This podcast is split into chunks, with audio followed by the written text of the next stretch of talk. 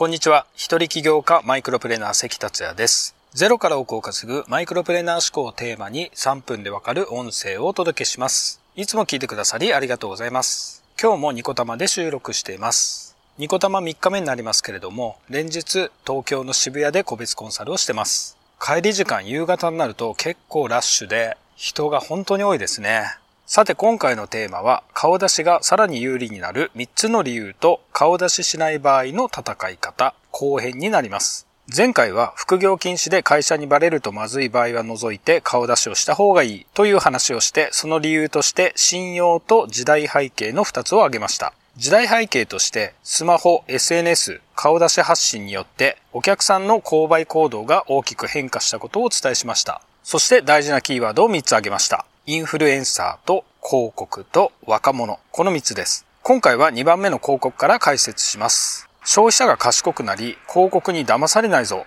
となってきて、広告離れをする人が増えました。そのためメーカーはこぞってインフルエンサーに広告をしてもらうようになってます。例えば YouTuber や Instagramer は企業から広告依頼をされて商品などを紹介しています。企業案件と呼んでます。チャンネル登録数が100万人や200万人以上の人たちは、1件あたり何百万という広告費を企業からもらったりしてます。この傾向はまだまだ続くと思われます。3番目は若者です。若い人ほど顔出しすることに抵抗がない割合は多いです。物心ついた頃からスマホがある世代は、自分と同じ世代の人がライブ配信、YouTube、TikTok などをやってます。それは参入障壁が低くなりますよね。僕と同じ世代やそれ以上になると自分を出すことに抵抗がある人が多いです。目立ちたくない、知り合いに見られたら恥ずかしい、誹謗中傷を受けるのが嫌、危険にさらされるのではないか、などの理由はあると思いますが、いろいろ心配しすぎと言えるところはあるかもしれません。長年の習慣から新しい文化に馴染めないところがあるのは致し方ないと思います。しかし、ビジネスをやる上で未来の予測は必要です。未来を考えると顔出しに抵抗がない若者がどんどんネットに出てきます。それを考えると顔出しができない人がさらに不利になっていくと考えられるわけです。以上3つのキーワード、インフルエンサー、広告、若者を解説しましたが、顔出しが当たり前の時代になり、顔出しが必要な時代になることがお分かりいただけましたでしょうかちなみに仕事を受注して納品する仕事のフリーランスは顔出しの必要は基本的にはないです。しかし、クラウドソーシングサービスのランサーズの部長さんとお会いする機会があるのですが、フリーランスも顔出しで信用を勝ち取る時代になってきてるということですし、顔出しを進められてました。とはいえ、多少不利になってくるとしても、まだ顔出しをしないでやりたいという人はいると思います。フリーランスの場合は、ネットで顔出しをしない場合は、リアルの場で受注を受けたり、紹介してもらったりというところに力を入れる必要があります。